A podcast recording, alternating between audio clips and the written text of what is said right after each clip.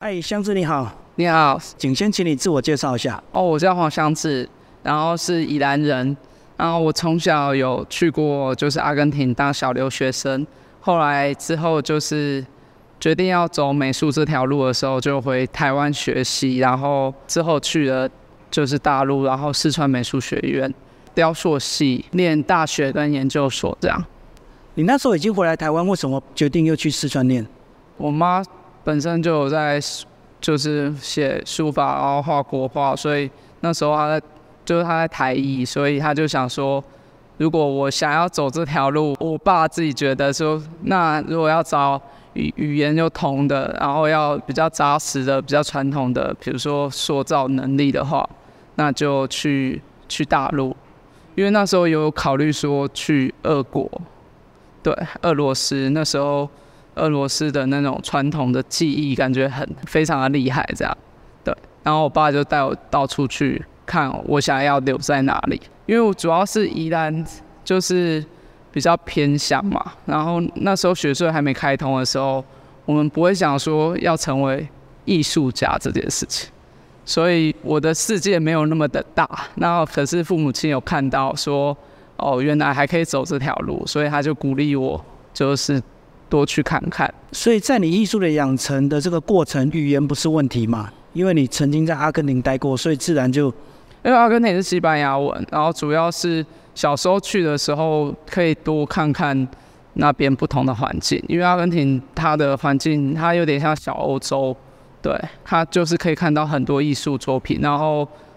阿根廷市布宜诺市，它有两百多间美术馆，大大小小的美术馆，所以我父母就觉得，就是小时候可以在那里熏陶啊，会不一样。对，因为宜兰在那个时期相对来说环境比较封闭一点，这样，所以就自然养成你这个很习惯国外的生活。我喜欢国外的生活，但我很喜欢宜兰，所以后来我才决定说，就是毕业以后，像我已经回到台湾十年了，对。然后这十年来就是一边创作一边工作这样。我们还是先讲这个四川美术学院，它在大陆算是一个什么样等级的一个学校？在大陆是八大美院之一，然后雕塑系是就是算是非常厉害的，所以全国的精英都在那里。这基本上那里就是精英制。那时候我刚去的时候就是唯一。我就像熊猫一样，就唯一一个台湾人，因为我去的时间非常的早，我去的时间是，我考进去的时间是二零零二年，对，非常的早。然后雕塑系念五年这样，所以你一开始在追的时候会不会觉得很吃力？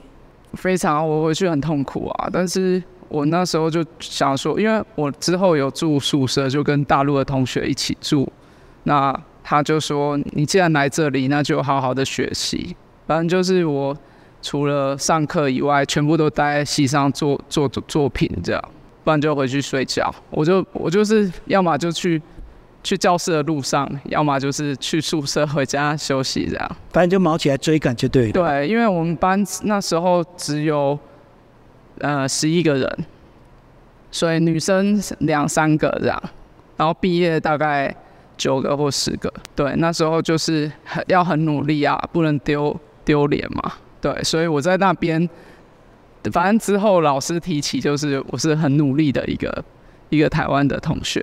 所以那五年就像在少林寺一样，这样闭关出来。没有，其实大概到第三年、第二年就完全就适应了，因为就是画画的规律，或者是做雕塑，反正大家都一起一起成长的嘛。因为大家都。呃，在以前没有接触过这个塑造的东西，所以就大家就是一起，而且我们班的人还非常团结，因为人很少，然后就是出去做比较大型的公共艺术的东西的时候，我们班就是一起找大家一起去做，这样就非常的团结。然后男生也很很保护女生，雕塑系就是本身就很团结，因为你要搬很重的东西，都是需要互相帮忙，对。那后来回来台湾之后，我就有一年我就回去阿根廷驻村，然后回到阿根廷驻村的时候，就想说，我父母就想说，那要回来台湾吗？还是就是待在熟在熟悉的地方，再回去念研究所这样？对，就是要继续走创作路。那就是我就想说，那回去熟悉的地方。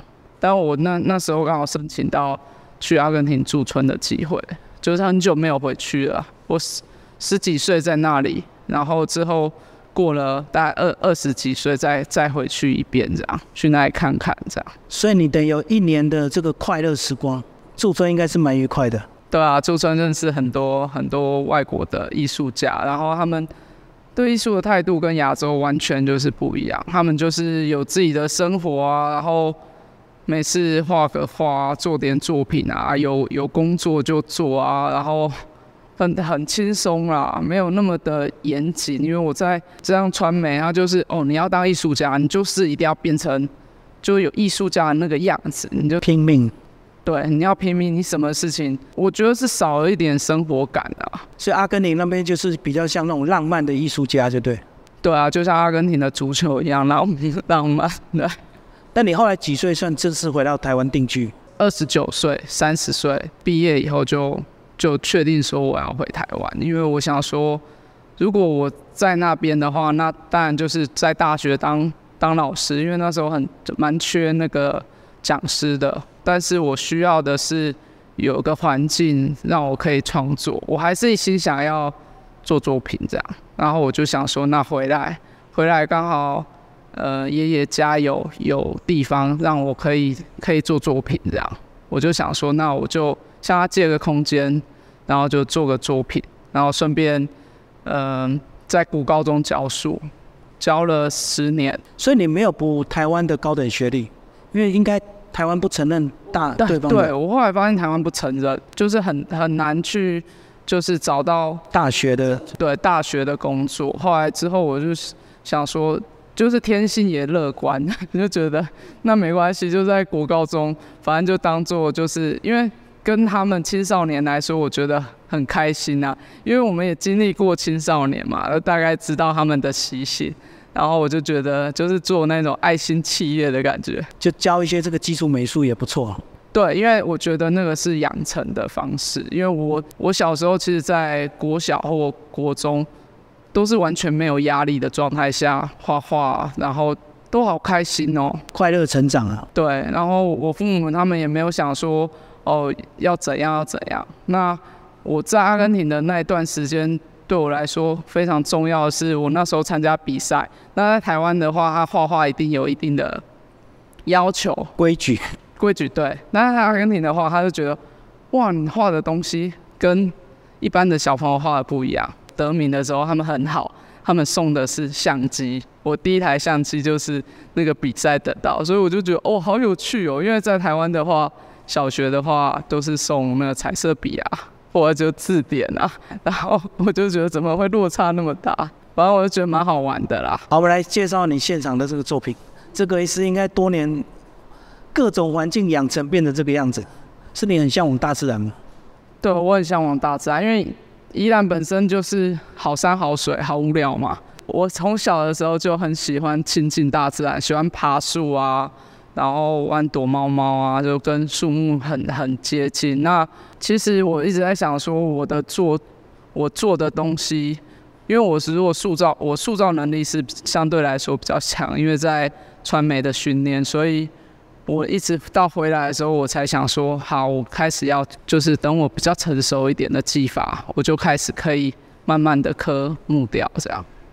这些树种有特别的选择吗？有有，大概有哪些？有。大樟树，然后那个有桂花树，然后还有还有就是我就是我我捡我妈他们那边的一些树叶，还有枫树之类的。这个选择是以你什么有特别的情感吗？以它的那种枝叶的发，就是长的方式，还有在海拔高的地方或低的地方，在台湾这个环境里面，它会长出来的。树枝，因为它有些东西，有些的植物，它必须是在固定的环境下，它才可以长成它要的样子。因为我一直以来做的雕塑都是比较形象化、比较视觉，就是你一看就知道这是什么。比如说小朋友，你一看就知道是小朋友，一看就知道这是动物。那我想说，做一个转换，就跟我的生命的。经验相关的转换，就是讨论地上文化的孩童，就这比较新的名词，就像你这样子问。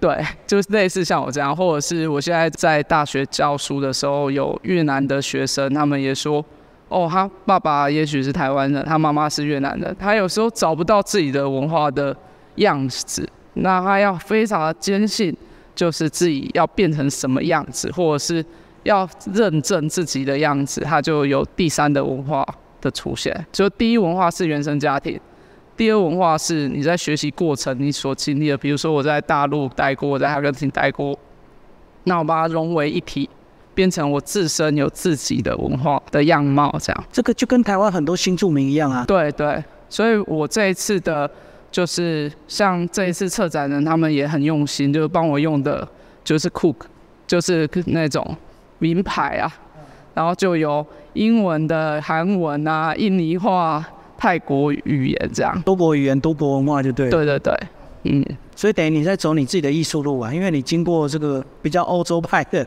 那种中南美洲的这个洗礼，又到中国学院，应该是非常非常严谨的。基础功应该要求非常扎实，对对不对？我就是经历了这些，然后我又在想说，木材这种东西，它一放，它必须大概五年的时间，因为你它砍下来的时候，它是有，它其实都是有生命的，所以你要等到它大概五年比较稳定的时候，你才可以雕刻它。对，所以我在制作泥塑的过程中，或者是我在创作其他媒材的过程中，其实那那些木头，他们都在等待我的，就是记记忆上面的成长，然后慢慢等待我，然后慢慢的陪伴我，然后让我觉得，哦，我现在开始可以，就是好好的珍惜你的时候，我再去动工，嗯动工做做木雕这样。所以你讲五年是因为里面的水分要让它完全的蒸发掉。它也不会蒸发掉，让让他说你不会砍下来锯的时候就会裂掉啊或什么那些，它会很稳定的状态。相对来说，嗯，你这件其实还要搭配光影来看，对不对？对，讲一下这个光影的意义好吗？这个跟自然很大的关系。在十九世纪之后开始，就是爱迪生发明的灯，在那之前呢没没有嘛？那大家看待的光线是完全不一样的。然后我最近在看一本书，叫《音译礼赞》，然后那个是一个日本的日本的学者写的东西，他在讲说灯光的光线的照射，你看到你在黑暗的地方，印度的话看到黑暗的地方，跟你回到森林里面看到你看到萤火虫的时候，那个亮的程度，还有看到没有的亮的程度，跟太阳光线照射下来的程度是完全不一样的感受。那我觉得那种东西对我来说很迷人呢、因为当你看到你抬头仰望树的时候，阳光洒下来，然后我觉得那是一种成长的。你在国外的时候，你会向往，你要往上长，你要长出自己的力量，然后你才可以，你在国外你才可以有自己的样子出来，然后有自己的自信，不然其实是很难生存的啊。因为那种自信心，像语言的啊，或者是一些跟人家相处的方法是完全不一样。就是活出自己的第三文化，就对。嗯嗯，对我我看来是这样。所以在布展的过程就要多角度，对不对？要只看怎么样摆设，以及它的这个视觉感，以及它光影的一个效果。对对，因为这边是就是比较它它有光自然光线窗户进来，所以我就要考虑到，那我打光的时候影子要怎么配合？那时候打光的时候又考虑到有三层的光影打折射，就是那那一层就会有树叶的那一层，它它比较有那种人工的影子。它光比较强烈，对，然后一直到这边，这边因为它的窗户窗户洒进来，所以它就会比较多自然的光影。我那时候就想说，我要做一个类似船的影子，可以后会变成金鱼的，像神兽的那种对，就地上影这子，就很像时时空横向的时空。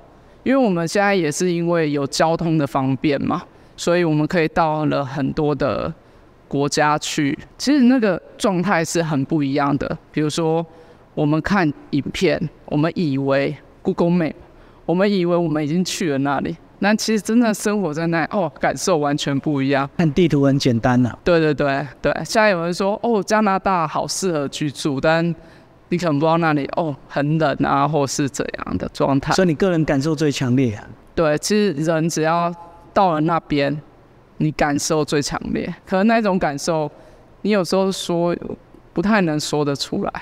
所以总结你现在的艺术生命，像以现在这个阶段，是不是算相对稳定？对，至少生活稳定，也确定在台湾定居了。对对，已经待十年了嘛。然后我就在去年的时候想说，那我应该要再去深造一下，所以我就去考北艺的硕硕班这样。哎呦，反正就还是要创作，还是要经济一点。然后去了学校的话。就会有更多的不一样的知识。你光是看书就要看很多很多的书，这样。所以你是真的充电，不是为了补学历就对。没有没有，就是大家会以为说可能去补学历，但其实很充实啊。而且北艺我真的觉得很开心，像这次展览那个梦喜也是我学长，然后我就觉得哇好棒哦，可以再回到学校这个环境这样。对，就创作十年，很珍惜再充电的时间哦。对对，好，谢谢，谢谢。